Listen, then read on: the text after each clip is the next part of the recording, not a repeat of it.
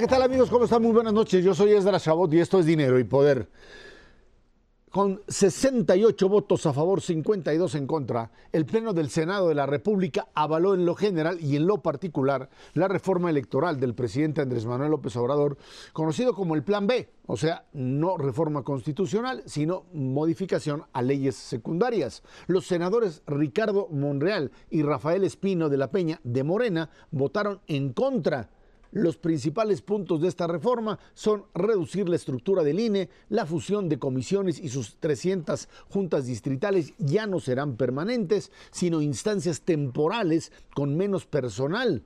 Esta última medida, de acuerdo con los propios consejeros del INE, significará la pérdida del 84.6% del servicio profesional electoral. Se quitan además facultades a la Secretaría Ejecutiva y se establece que los consejeros no podrán tener un sueldo mayor al del presidente de México. Y bueno, además se incluye que partidos aliados podrán repartirse votos. Ahora sí, a regalar los votos entre unos y otros, lo que permitirá a los partidos pequeños alcanzar el porcentaje del 3% para conservar el registro. Además, se establece que, pues simple y sencillamente, aquellos que sean acusados de delitos electorales o que sean acusados de cualquier cosa como candidatos, pues no pueden, no se les puede retirar la candidatura, quedan verdaderamente, pues ahora sí que inmunes ante cualquier tipo de acusación y con esto se vuelven prácticamente los dueños, los señores de los partidos, básicamente en el poder, pues los dueños del proceso. Luis Miguel González Macario, que tiene buenas noches. Buenas noches. Macario, estamos ante una reforma en donde pues eh, Ricardo Monreal apareció como el hombre que decía esto es anticonstitucional, planteaba que 21 bloques de lo que se había presentado era estaba fuera de la ley, fuera de la, de la concordancia entre la Constitución y lo que se estaba legislando, en esto que hemos dicho y mucho más que puedes tú añadir, pero lo cierto es que Monreal se queda absolutamente solo. Eh, lo que tiene ese voto de Rafael Espino es básicamente lo que representa pues su capacidad política, porque el resto, los otros 11 que podían pues eh, haber modificado la correlación de fuerzas y parado la propia reforma, no aparecieron. Un Monreal que pues lo único que dice es yo lo hago a título personal, yo soy el que establezco para una ética propia, yo no estoy de acuerdo con esto y por ello voto en contra porque ya lo había yo manifestado, porque un día antes se lo había entregado al secretario de Gobernación, que seguramente le habrá dicho, pues piensa como quieras, pero aquí se tiene que aprobar como el presidente lo mandó, más lo que le incluyeron de regreso las negociaciones de los partidos pequeños. Y con esto básicamente lo que se desmantela es la estructura organizativa del INE para realizar elecciones. La figura de Monreal queda mal, por supuesto, con Morena al votar en contra, pero queda también mal con la oposición al representar prácticamente un poder político inexistente. Eh, sí, yo creo que a partir de ahora ya podemos eh, llamarle Ricardo Monreal el irrelevante, ya no tiene ninguna importancia. Eh, este era el momento de estos que no aparecen muchas veces en la historia política, que ocurren una vez en la vida. Era el momento ideal para juntar a sus 12 o 20 senadores que decía que tenía, votar en contra y en ese momento salirse de Morena y convertirse en el gran líder de la oposición, porque ahorita pues no hay nadie que esté ocupando ese espacio. Eh, no lo hizo, eh, parafraseando a, un comentarista deportivo de, que se está retirando justo en este mundial, la tenía, era suya y la dejó ir. Y esto, bueno, pues eh, lo pagará el resto de su vida, allá él, esto es un asunto que a nosotros realmente ya no nos importa porque ya no es nadie. Hay un segundo nivel que tiene que ver con la inconstitucionalidad. Eh, él mencionó 21 bloques de inconstitucionalidad en las reformas. Eh, esto implicará que la Corte tendrá que actuar. Eh, no sé cuántas de estas cosas pasen y cuántas no. la Corte está decidiendo ahorita quién va a ser su nuevo presidente y esto va a probablemente influir cómo se lleven a cabo los procesos, pero urgen. Hay que recordar que el 30 de mayo del próximo año es el último día eh, que se puede modificar la estructura electoral, porque al día siguiente inicia el año electoral eh, que lleva la elección del 24. Entonces, tendrían que hacerlo muy rápido. Eh, varias de estas cosas son sumamente preocupantes y es el tercer nivel de discusión que tiene que ver con el que un solo grupo político modifique las leyes electorales de un país es propiamente hablando un golpe de Estado. Esto es romper las reglas institucionales, constitucionales, sobre las cuales se establece la base del régimen político. Un régimen político es el conjunto de reglas y valores que determinan el acceso, uso, distribución y abandono del poder. Eh, no es quién gobierna, es cómo funciona. Romper eso es eh, algo verdaderamente serio, no es una cosa normal. Nosotros lo hicimos entre todos los mexicanos en la reforma de 96 para entrar a la democracia y hoy un solo grupo destruye la democracia y nos regresa a antes de 1990, la última elección que vivimos en las circunstancias en las que ahora nos están llevando fue la elección de 88. Y como recordarán los amigos del auditorio, nunca se contaron los votos. Eh, ganó el que dijeron que ganó, había todavía un sistema que medio funcionaba y eso evitó violencia.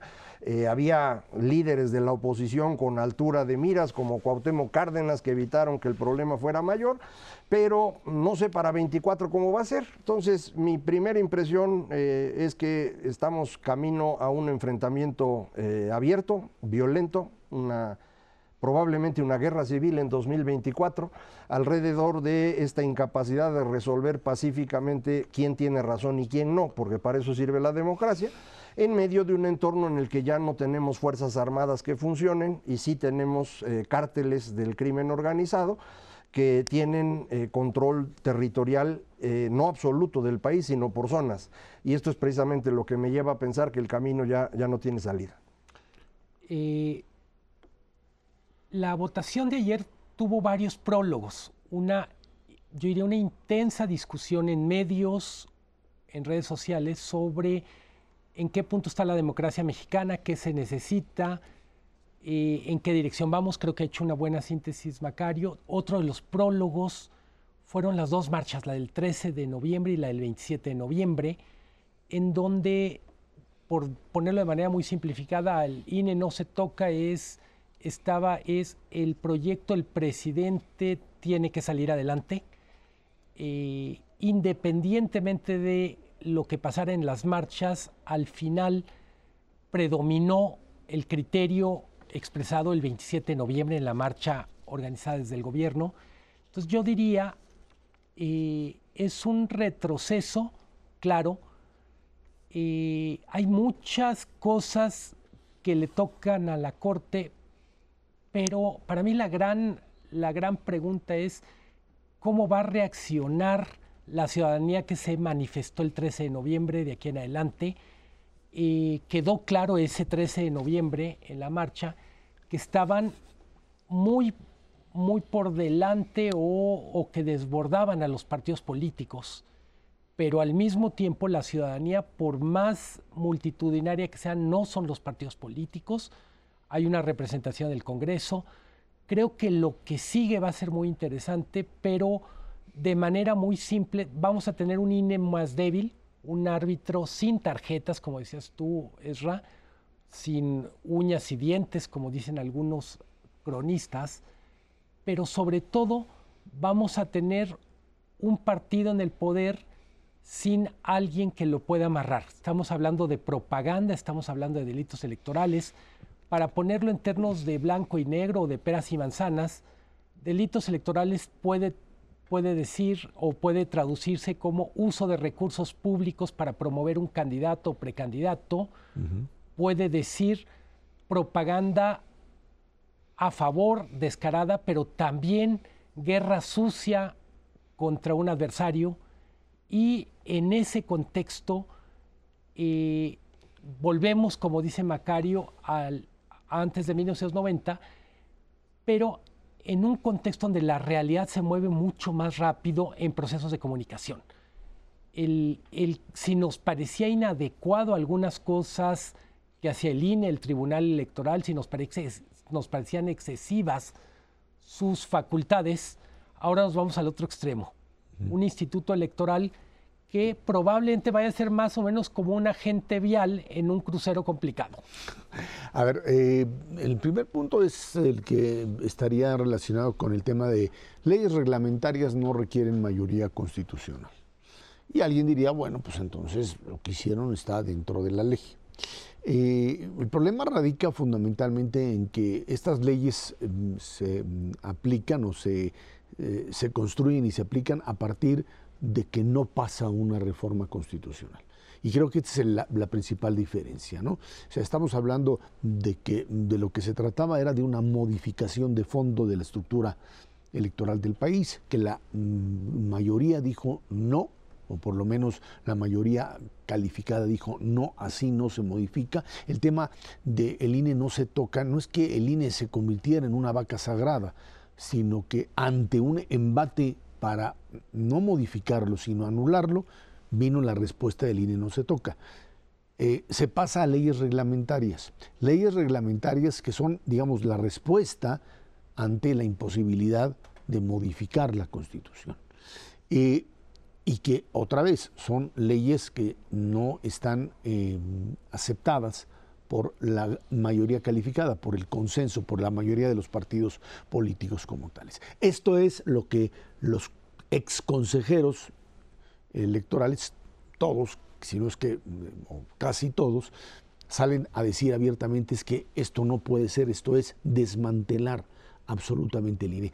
Independientemente del tema de recursos, porque pues en esta modificación pues pueden los candidatos ser acusados de lo que sea y no les pasa nada, de, que pues puede, el, gobierno puede seguir haciendo propaganda cuando quieran y como quieran, mientras sean recursos del Estado, no hay ningún problema, no hay limitación alguna. El problema más grave radica en que si tú, el servicio de profesional, el mecanismo para organizar prácticamente la elección, tú lo reduces y lo vuelves de un nivel de profesionales capaces de organizar a un mecanismo donde tú puedes meter a quien quieras o quién sabe qué van a hacer ahí para contar votos, ¿sí? A esa famosa frase que se le atribuye a Stalin del problema no es que las elecciones, sino quién cuenta los votos. Pues ahí está la clave. Volvemos otra vez al viejo sistema en donde pues se hace magia, se hace alquimia, como se decía, y entonces los votos los puede contar. Se oye, muy bonito decir se hace magia, se hace alquimia, se hace trampa. Se hace creo trampa. Que, creo que otra vez hay que cuidar el lenguaje, ¿no? Y, y además habría que añadir nada más que esa frase del presidente que entraron los duendes a cambiar la, la el modelo original, pues los duendes regresaron y volvieron a meterlo y lo aprobaron. Los partidos eh, o las, los negocios pequeños, les llamaría yo, pues volvieron otra vez y volvieron a pasar con estas eh, modificaciones que lo que hacen es volverlos algo así como una renta muy cómoda, en donde pues yo estoy ahí y nos arreglamos de una o de otra manera para que tú me pases los votos. Otra vez con el lenguaje, ¿por qué decirle duendes a políticos corruptos? Tienes toda la razón. Eh, bueno, es muy claro por qué no. El presidente así es. Lo que trata de hacer es eh, distraer al enemigo, de confundirnos a nosotros. Y hoy en la mañana, en la, en la mañanera, dijo que esto que habían vuelto a meter, que estaba mal y que él va a vetar. Creo que no entiende bien cómo funciona. Eh, puede vetar efectivamente, el presidente tiene esa facultad y entonces tiene que regresar a la Cámara para que se vuelva a discutir y eso ocurriría hasta febrero. No lo va a hacer. Entonces, evidentemente, otra vez, no sabe lo que está haciendo, no sabe lo que dice, no entiende. Lo único que él piensa, y ya lo hemos platicado aquí muchas veces, es cómo tener él personalmente todo el poder. Y esto es un problema muy serio para el futuro próximo porque no estamos hablando propiamente de lo que era el viejo PRI que esa era una construcción que tardó décadas en hacerse, que generó disciplina, una idea básica, eh, objetivos más o menos comunes, en donde sí una persona tenía todo el poder, pero por un periodo breve de tiempo. Aquí nada más él tiene poder, no hay disciplina, no hay ninguna cultura común. En el momento que él falte, y esto va a pasar en cualquier momento, porque bueno, pues así ocurre con los seres humanos, todos se mueren, eh, ¿qué van a hacer? ¿Cómo va a funcionar? Y no vamos a tener herramientas los mexicanos para resolver nuestros conflictos. Es decir, el problema es que por eh, estar a favor de una sola persona, están poniendo en riesgo el país entero. Eso es lo que hicieron los senadores y los diputados. Y, no tenemos manera de resolver eso en el corto plazo. Entonces sí, sí nos metieron en un, camino verdaderamente complicado. Eh, para mucha gente que, que de repente dice, bueno, ¿qué se votó ayer? Eh, yo, yo diría, se votó achicar al INE, se votó desprofesionalizar este dato que hace al principio, 85% de los profesionales electorales del país se quedan, básicamente pasan al, al amateurismo. Usando tu, de las palabras, no se achicó al INE, se destruyó al INE. Totalmente. Vámonos a una pausa y de regreso platicamos con usted sobre COVID otra vez resurge este bicho que tanto problema ha causado y otra vez en nuestro país no hay forma de combatirlo. Esto es dinero y poder.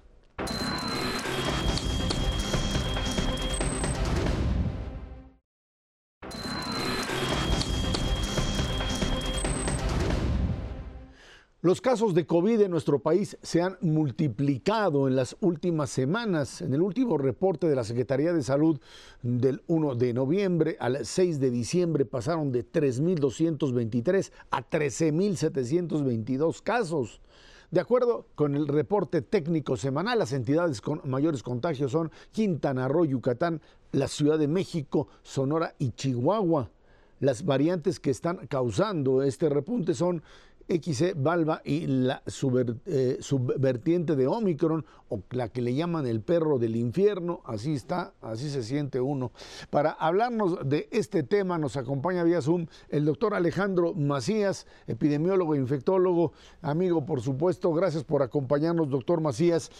Eh, Primero, antes que nada, eh, eh, quisiera eh, preguntarle directamente sobre estas variantes. Estamos hablando ya de una cantidad, digamos, de, variantes de, de, COVID que se vienen, digamos, transformando de una manera mucho más rápida que lo que teníamos anteriormente. ¿Qué pasa con este bicho en, las últimas, los últimos meses? La, la transformación es mucho más veloz que lo que teníamos.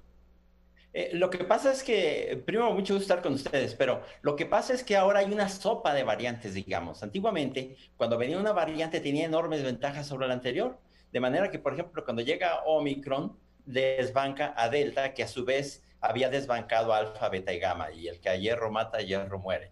Entonces, era tal la ventaja que en menos de un mes la sustituían completamente. Ahora las ventajas ya son mucho menores. Digamos que las nuevas variantes tiene una ventaja marginal sobre las anteriores y entonces empiezan a juntar varias, es lo que se llama una sopa de variantes. Y ahí generalmente para sustituir a la dominante, que eh, puede ser por ejemplo BA5, la tradicional Omicron BA5, estamos viendo una, una, un recambio, un rejuego con estas nuevas que comentas, XBB, BQ1, BQ1.1, que es la que le llaman tifón y perro del infierno. Yo le diría más bien cancerbero. Yo creo que es una mala traducción al español.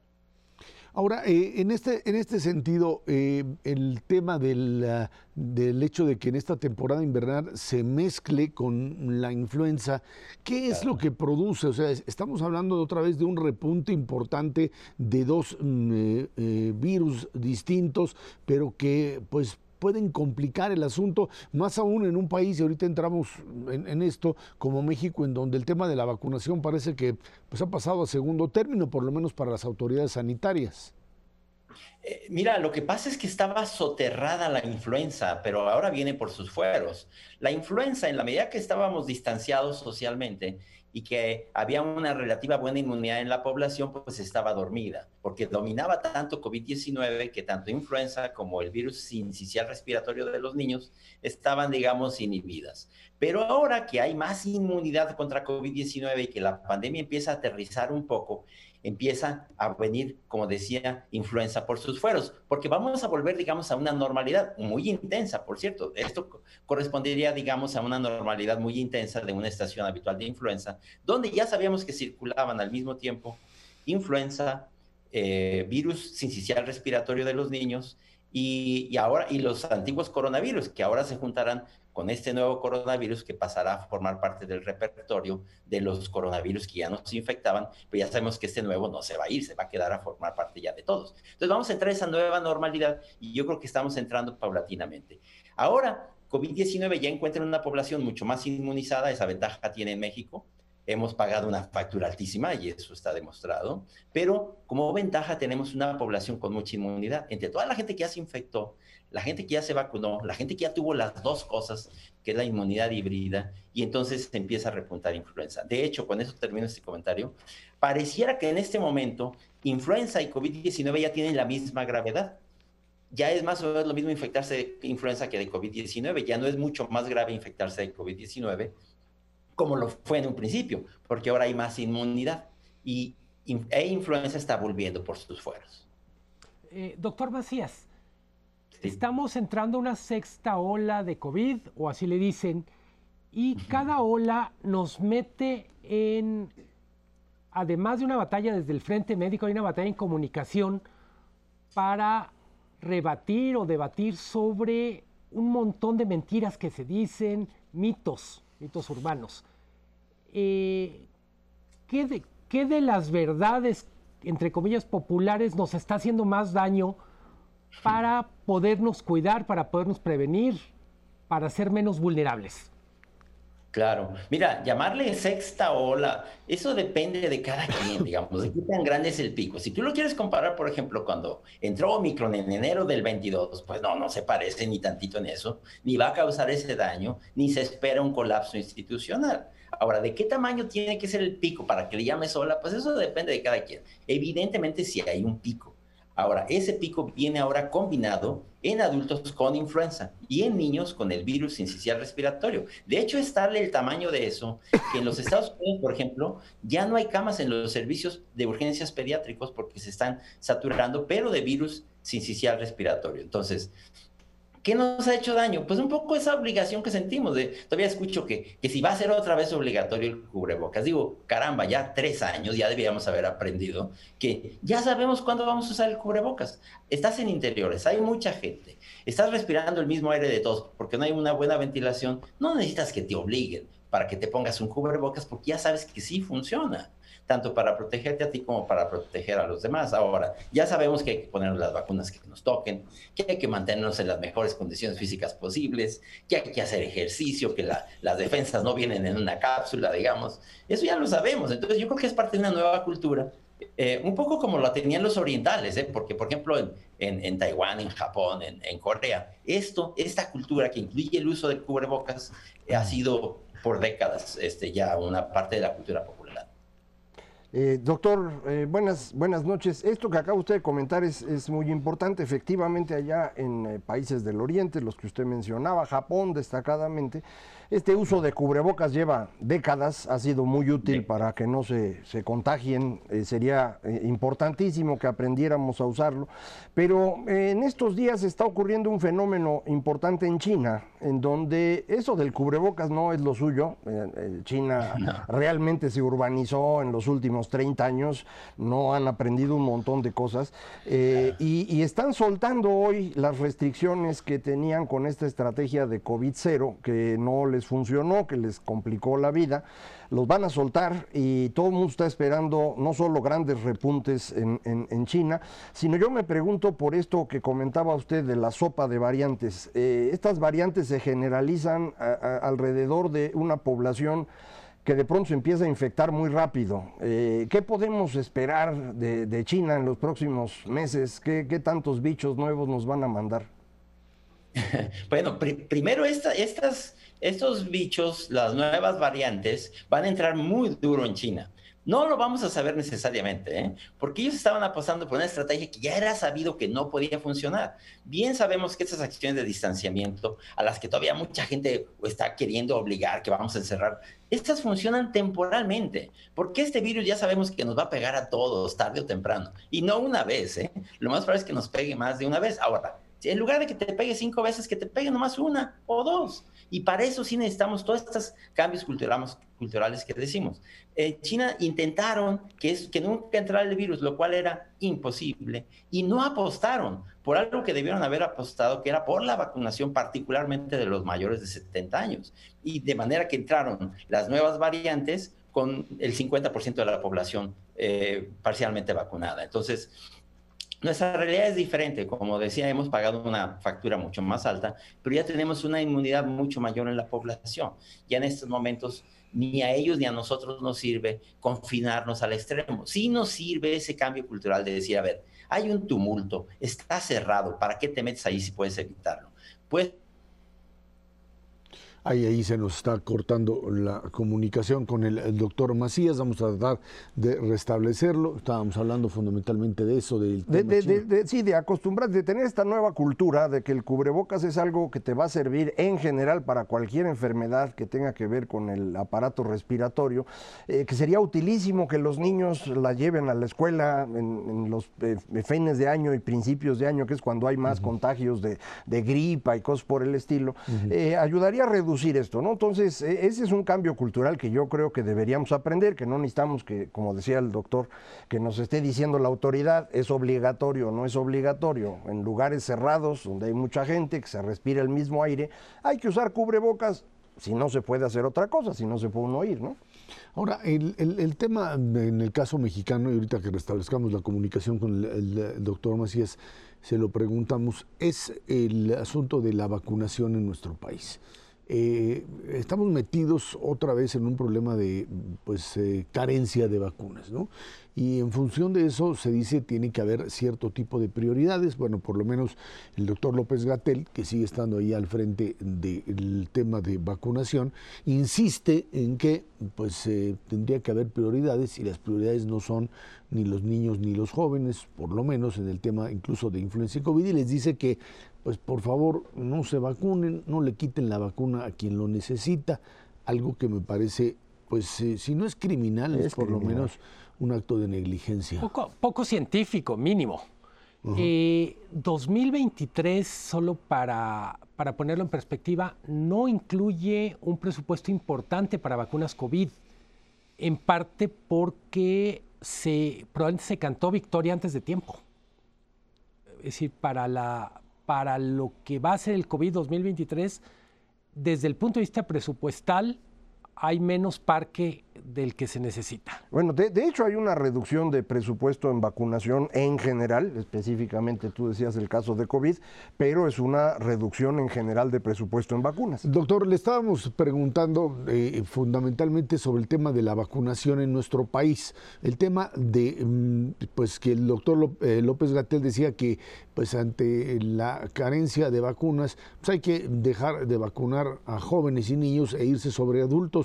¿Le parece que esto es racional? o es otra tontería de este señor? A ver, en influenza hay países como los Estados Unidos que ya no tienen grupos de riesgo, que es lo que yo considero correcto, que todos tenemos riesgo de infectarnos y todos tenemos riesgo de complicarnos. Ahora, unos más que otros.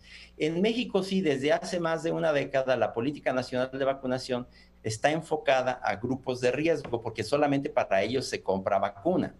Si se debiera comprarse más, yo creo que sí, pero ese es un problema desde, desde administraciones anteriores. México compra 30, 30, 35 millones de dosis de vacunas que ajustan para mujeres embarazadas, niños menores de 5 años, personas mayores de 60 años, gente crónicamente enferma del corazón o de enfisema, de los pulmones, de diabetes o de, de cáncer. Para todos ellos y para el personal de salud, eso es para lo que ajusta lo que compra el gobierno.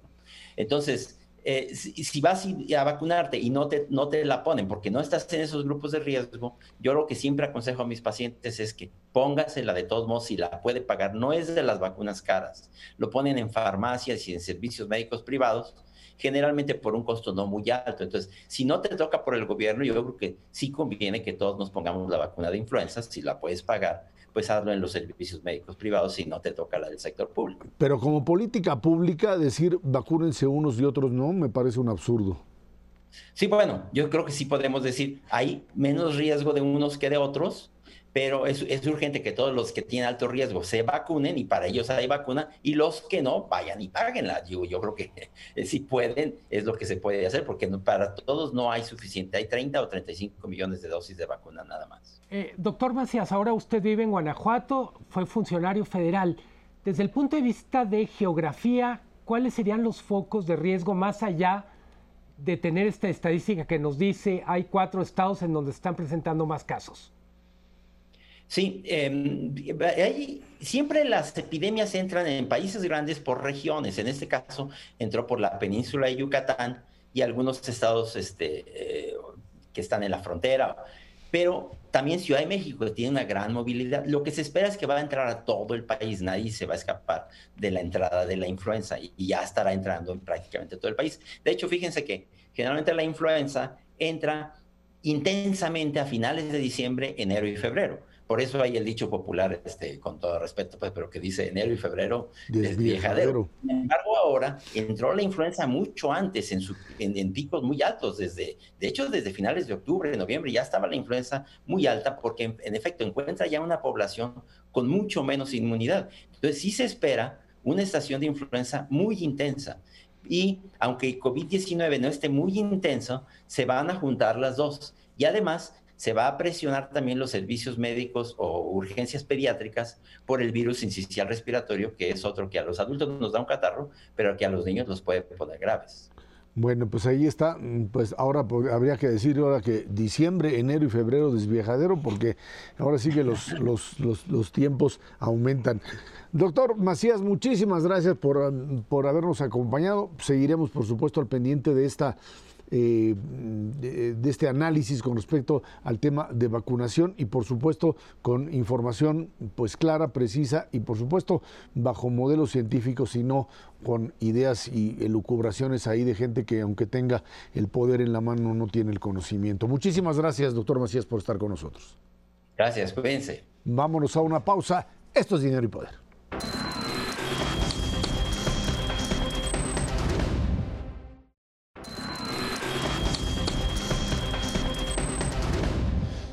En octubre pasado, el indicador mensual de la actividad industrial aumentó 0.4% a tasa mensual y 3.3% a tasa anual. Por componentes de un mes a otro, la minería se incrementa 1.6%, construcción 1%, industrias manufactureras 0.1% y generación y distribución de energía eléctrica, suministro de agua y de gas.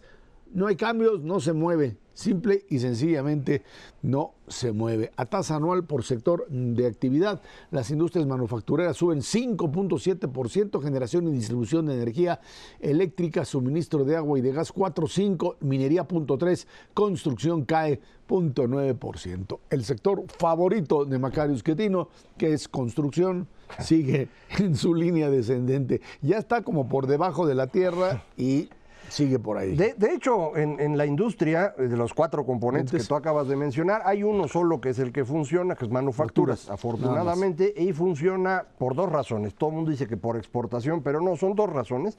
Una es la industria de alimentos y bebidas, que eso parte es exportación y parte es consumo nacional, y lo demás si son exportaciones, esencialmente maquinaria y equipo, los eh, componentes que tienen que ver con electrónica, cómputo, telecomunicaciones, etcétera, y vehículos. Esas son las cosas que funcionan de manufacturas. Eh, minería, que es en ochenta y tantos por ciento petróleo, ha venido cayendo continuamente desde 2004 y no va a mejorar, eso se va a seguir cayendo. Electricidad, que había mejorado mucho, desde 2019 se desploma. ¿Qué pasó en 2019? Pues que llegó Bartlett a dirigir eh, la Comisión Federal y la contracción es brutal. ¿eh? desconectó el cable. es, una caída de 20% en el valor agregado de la industria eléctrica que se explica por dos razones.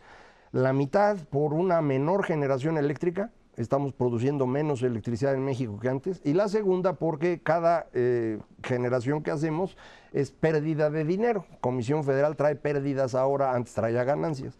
Eh, la construcción se vino abajo a partir de, la cancelación de la construcción del aeropuerto, está 15% abajo de cómo estaba al inicio de este sexenio. Entonces todo depende de manufacturas. Ahora, el dato este que dijeron, dijiste, 0.4% de crecimiento de octubre contra septiembre, en realidad significa regresar al nivel de julio. Desde julio la industria no se mueve eh, y esto es muy importante porque esto significa que hacia 2023 lo más probable es que tengamos una contracción en la industria. reitero, no va a crecer minería, no va a crecer construcción, no va a crecer electricidad y manufacturas que depende en buena medida de exportaciones no va a poder crecer. Entonces vamos a tener una contracción para el 23. Tú la ves mejor porque este es una locura. Este. son los datos. No. Tiene otros. Eh, enfatizar dos cosas. 2023 eh, la gran variable a observar, y cuando digo observar es cuándo va a ocurrir y de qué profundidad es la recesión en Estados Unidos. Por tanto, la parte que mejor funcione de estas cuatro que, que describe Macario, también va, va, a tener un, iba a decir una prueba de fuego, pero básicamente lo va a tener cuesta arriba. ¿Qué, qué vale la pena tener en cuenta de estos indicadores o qué, qué otras variables tenemos que incorporar? Los bajísimos niveles de inversión. Es decir, la producción, hay que recordarlo, la producción de ahora en buena medida es el resultado de lo que se invirtió en ciclos anteriores. Eh, los bajos niveles de inversión que hemos venido, de los que hemos venido hablando, inversión pública e inversión privada, también van a pagar una parte, van, van a notarse, van a expresarse en los datos de industriales del país. ¿Qué cosa creo que es muy importante lo que nos, de lo que nos describe Macario y sobre lo que quiero abundar? Eh, la, el regreso del, Estado como jugador en actividades industriales, por lo pronto, más allá de la retórica, en los números, en las estadísticas, ha sido un regreso sin gloria. No, no, hablamos mucho de petróleo, pero no levantó petróleo, no levantó electricidad y ni siquiera las, las obras gigantescas están siendo suficientes para levantar industria de la construcción. ¿Qué es lo que nos dice esto? Que construcción y en general industria del país requiere más que obras grandotas, requiere intervenciones en todo el país y sobre todo intervenciones que generen valor. En todo caso, lo que, lo que estamos planteando es que el hecho de que se quiera reconstruir, digamos, un modelo en donde el Estado pueda participar, digamos, en la economía del país, requeriría que los negocios en los que el Estado le entra sean productivos. Nadie, nadie dice que el Estado no puede entrar. Veras quiere regresar y regresar de manera, eh, pues digamos, pujante, efectiva, pues tiene que encontrar un nicho o nichos en donde sea posible eh, generar eso, valor eh, ganancia y posibilidad de crecimiento, pero no lo tiene. Y de preferencia que no elimine al sector privado. Si cuando interviene el gobierno la consecuencia inmediata es sale el sector privado, pues obviamente es un juego de suma cero. Eh, lo que está en la mente del señor presidente y de varios de los gentes a su alrededor es, lo que ocurría en los años 70. Ellos quieren regresar a esta idea donde el gobierno tenía el control de la mitad del PIB. Pero ahí sí a través, de, a través del petróleo, de la electricidad, del control de los transportes, de, los cines, de, centros nocturnos, hoteles, bicicletas, el Instituto de la Tuna y el Nopal, había de todo. Eh, eso no, no, puede funcionar ahora por muchas razones. Eh, la economía es abierta, este país es muchísimo más grande, la tecnología está excluyendo a los que son exclusivamente rentistas, como es el caso del gobierno. De manera que no hay forma que esto tenga ningún éxito. Y esto lo pudo platicar mil veces, pero lo acaba de decir Luis Miguel muy bien. No es cuestión de platicar, ahí están los datos. Desde que se les ocurrió hacer esto, el resultado es una contracción en la minería del orden de 5%, una construcción, una, perdón, contracción en electricidad del 20 y en construcción del 15. Entonces, el resultado es totalmente negativo. No hay manera que por ahí vayamos a tener algo que funcione. Ojalá y no se les ocurra ponerse a hacer computadoras o coches, porque entonces sí, acaban con todo, mano. En una de esas mejor que dirijan una la selección mexicana. Ah, ándale. Solo subrayar una cosa que ya mencionó Macario, mencioné yo. 2023 va a tener dos, dos cosas que nos van a pesar. Uno es la, el ciclo económico de Estados Unidos y el otro es la baja inversión que hemos hecho. Es decir, si no nos gustan los números del 22, probablemente los estemos viendo con nostalgia así en el es, 23. Así es, hoy está mejor que mañana y pasado, quién sabe. Vámonos a una pausa y de regreso platicamos con usted. Tasa de interés, hoy Banjico otra vez a copiarle al de al lado y subir la tasa medio punto. Esto es dinero y poder.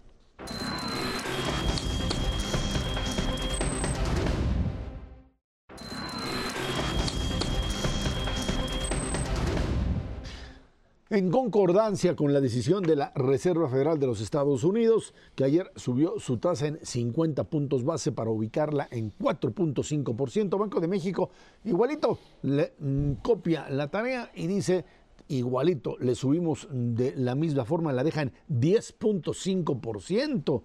Se espera que en 2023 haya otros dos incrementos para ubicarla en 11% y así intentar regresar la inflación al objetivo del 3%. Para algunos, para algunos especialistas, en el tercer o cuarto trimestre de 2023, Banco de México podría, dicen, desacoplarse, o sea, dejarle de copiar a la Reserva Federal y empezar a tomar sus propias decisiones y entonces ahí sí nos va a ir del demonio, porque quién sabe qué vaya a suceder. Me queda a mí muy claro que pues, el Banco de México ha perdido autonomía. No que se le haya quitado el gobierno y haya intervenido, simplemente tiene que voltear a ver qué, cuál es la tarea que hacen del otro lado y copiarle. No hay forma de que hacerlo. Tú no puedes moverte ni más, porque sería ahora sí que paralizar demasiado la economía mexicana, ni menos porque se te va el dinero. Y en ese sentido, bueno, pues dejarlo en punto 5 me parece que es el modelo adecuado y el tema es a paralizar ahora sí la economía. El tema es recesión, el tema es crédito caro, el tema es dejar de gastar y pues controlar la inflación, que fue finalmente lo que el día de ayer la Reserva Federal les está diciendo a todos, es, pues sí, muy bonito, ya le bajamos un poquito la inflación en Estados Unidos, la subyacente bajó a 6, eh, la otra, la general, a 7.1, pero esto es muy alto y nos seguimos en el terreno halcón y los mercados a llorar y a llorar, Luis Miguel. Para, tener una idea de lo que pasó en 2022 con tasas de interés, empezamos con 5.50 en México y en cero en Estados Unidos. Allá ya están arriba de 4 y aquí 10.50. Eso es en una frase 2022 en tasas de interés. Si no hace más daño en México un alza tan brutal de tasas de interés es porque no hay tan, una parte de la economía no está tan bancarizada. Es decir, o por el, por el comercio informal, por la actividad. La única razón por la que no ha hecho más daño este, este freno de mano que mete Banco de México es porque hay una parte de la economía que actúa como si no existiera ni el Banco de México ni la Secretaría de Hacienda, para decirlo en...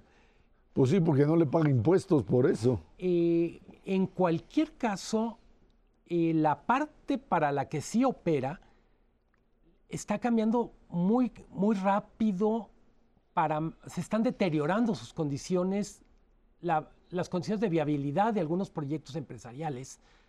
Eh, no hay que perder de vista, eh, las grandes obras de infraestructura son intensivas en uso de capital y es muy caro asumir un alza de 50, de 500 puntos base a lo largo de un año. Cinco puntos. Eh, en buena medida no hemos terminado de ver los efectos, porque además dicen, no sé dónde sale el cálculo, a lo mejor Macario sí, dicen, bueno, es que una decisión del Banco de México tarda entre tres y cuatro trimestres en expresarse en la economía real. Eh, de tal manera que esta decisión de política monetaria en algún sentido se estará viendo en el segundo semestre del año próximo pero el dinero está carísimo y es claramente una buena noticia para los ahorradores que en México tienen tasas de interés positiva. Yo diría, es una de las cosas que cambió este año.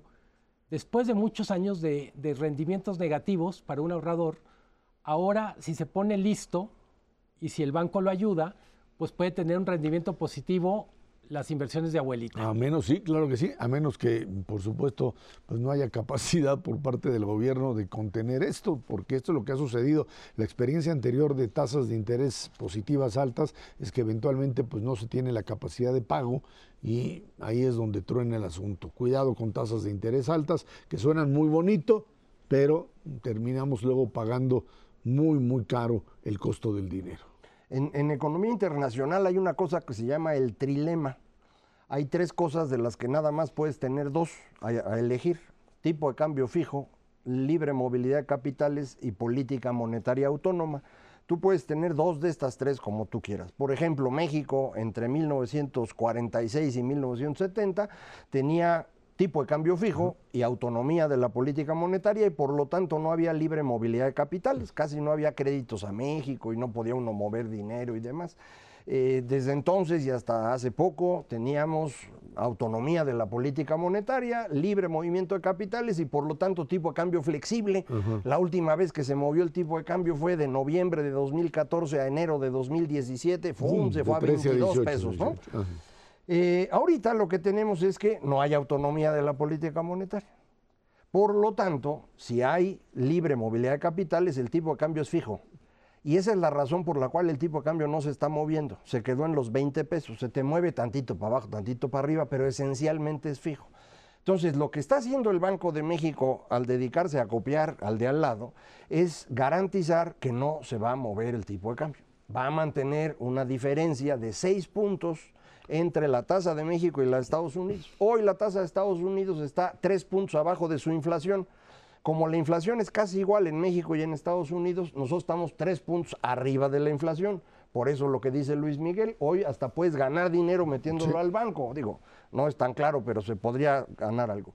Esto es un problema en el 2023 en cómo se van a mover las, las inflaciones en los dos países y en qué momento México va a tener que decir, ay güey, yo voy a tener que seguir subiendo tasas o no las voy a poder bajar tan rápido porque mi inflación es más lenta para bajar.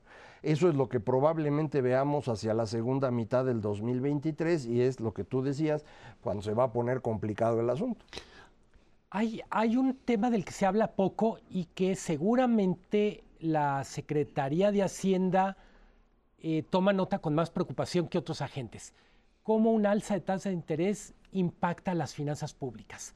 El año pasado, a pesar de renegociaciones de deuda, quiero decir, no el año pasado, 2022, según yo, las cifras son al tercer trimestre, el servicio de la deuda había crecido más de 10%, insisto, a pesar de que la Secretaría de Hacienda había hecho una muy buena política de renegociación de, créditos existentes. Eh, aún haciendo la chamba, creció 10% el servicio de la deuda. ¿Cuánto va a subir el servicio de la deuda para 2023 en un contexto en donde, para ponerlo en términos muy simples, si le dedicamos más dinero al servicio de la deuda, hay menos dinero para lo que es prioritario y también para los proyectos consentidos del presidente. Ahora, eh, eh, la otra variable, Macario, que tú dices en este esquema de equilibrios, es que para que ese tipo de cambio se mantenga, tienes que tener un flujo de capitales del exterior que te, mm, en términos de oferta y demanda de dólares te equilibren precisamente esto, el tipo de cambio. Y lo que tenemos es un fenómeno un poco raro, más allá del tema de tasas de interés, que es una salida hasta hace el último trimestre fue cuando tuviste compra de bonos mexicanos, una salida de capital financiero del país independientemente de las tasas de interés, aunque a lo mejor ahora ya con esta tasa hay mayor apetito del riesgo, pero al mismo tiempo entrada importante de capitales vía remesas fundamentalmente y vía pues este, exportaciones, por supuesto, que eso es lo que te apoye, y un tercero que es dinero que quién sabe de dónde viene, mejor ni nos metemos, que es el dinero sucio que pues por ahí va, ¿no? Pero bueno, esas son tus variables. En el momento preciso en donde cualquiera de estas, por X razón, te deja de funcionar, te deja de entrar porque en Estados Unidos la remesa empieza a caer porque ya no tienen el dinero, porque la economía se cierra, o porque tus exportaciones también, porque la economía norteamericana se cierra también, vas a tener una presión adicional sobre el tipo de cambio. Cuando el tipo de cambio es fijo, las reservas son variables. Cuando el tipo de cambio es flexible, las reservas son fijas. Ese es el ajuste. Entonces, ahorita que no se nos está moviendo el tipo de cambio, las reservas deben estar ajustando todo no es un problema serio en este momento porque, a diferencia de otras épocas, hoy no tenemos una, un déficit en cuenta corriente. Normalmente ahí es donde hemos tenido problemas en 76, en 82, en 95, todos fueron problemas de cuenta corriente. Ahora no lo hay por una razón muy simple, la economía mexicana se contrajo más que el resto del mundo.